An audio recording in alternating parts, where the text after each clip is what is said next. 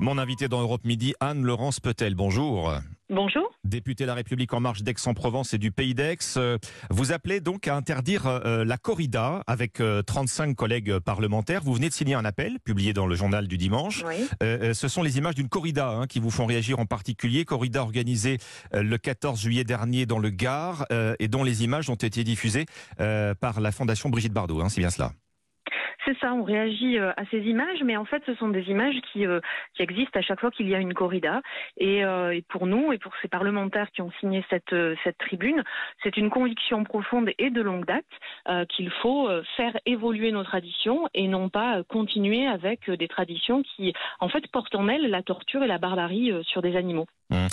Vous siégez à l'Assemblée, Anne-Laurence Petel, vous savez donc que la corrida reste un sujet qui divise. C'est un spectacle qui a son public, toutefois. Alors c'est un spectacle, effectivement, pour ceux qui aiment ce spectacle. Euh, néanmoins, ça reste quand même un spectacle qui est regardé et qui est apprécié par une minorité de personnes. Euh, nous, ce qu'on demande, ça n'est pas euh, d'arrêter les traditions, c'est de les faire évoluer et de les adapter aujourd'hui à ce que les, les, les, gens demandent, à ce que les Français demandent, c'est-à-dire aux attentes sociétales, avec une meilleure prise en compte de la, du bien-être animal. on a, par exemple, en, en Allemagne, fait évoluer les chasses traditionnelles, puisque la chasse à cours se fait aujourd'hui avec un leurre et non plus mmh. Euh, sur des animaux vivants. Donc je pense qu'on peut être capable au XXIe siècle euh, de faire évoluer nos traditions. Mmh. Anne-Laurence Petel, vous, vous, parlez euh, sans doute en ce moment même à des auditeurs d'Arles, de Bayonne, de Dax, de Béziers qui ont une tradition taurine très ancrée. Ça fait partie de leur culture bah, écoutez, moi je, je, je suis euh, parlementaire et députée du sud de la France, hein, d'Aix-en-Provence. Euh, je suis née du côté de Fréjus-Saint-Raphaël où euh, il y a des arènes. Euh, donc j'ai assisté à des corridas quand j'étais jeune, mhm.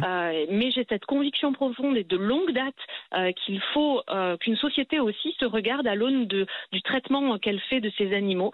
Et, et, je leur dis aussi que on peut aimer un spectacle avec.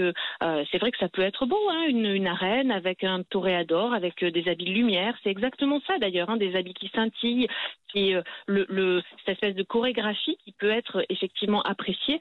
Mais euh, je leur demande aussi de regarder comment évolue la société et est-ce qu'on peut aujourd'hui se réjouir devant un spectacle qui n'est pas autre chose que la torture d'un animal qui subit les coups euh, pendant euh, euh, quelques heures jusqu'à subir la mise à mort devant, des spectateurs.